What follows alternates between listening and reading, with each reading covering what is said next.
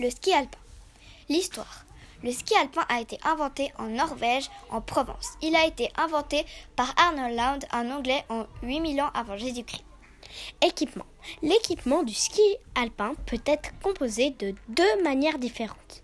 Il y a un équipement plaisir composé d'un casque, de chaussures de ski, de gants, un pantalon de ski, une veste de ski, des bâtons droits, des skis et une paire de lunettes. Puis il y a l'équipement de compétition composé d'une combinaison, une pièce de ski, de gants, de chaussures de ski, un casque avec des lunettes et des bâtons tordus. Surface de jeu. Le ski alpin se pratique sur une piste de ski pentue avec des piquets placés en slalom. Règles.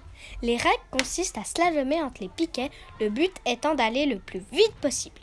Équipe. Ce sport se pratique seul. Athlète marquant. La femme la plus récompensée s'appelle Janika Kostelic, qui vient de Croatie. En tout, elle a eu 6 médailles. L'homme le plus récompensé est Kjetik André Amot, qui vient de Norvège, gagnant 8 médailles. JEJ 2020. Cette année, le ski alpin a eu lieu au Diableret le vendredi 10 janvier, le samedi 11 janvier, le dimanche 12 janvier, le lundi 13 janvier, le mardi 14 janvier et le mercredi 15 janvier. D'hiver. La première compétition publique a été organisée en 1840 en Norvège. Lucie et Megan.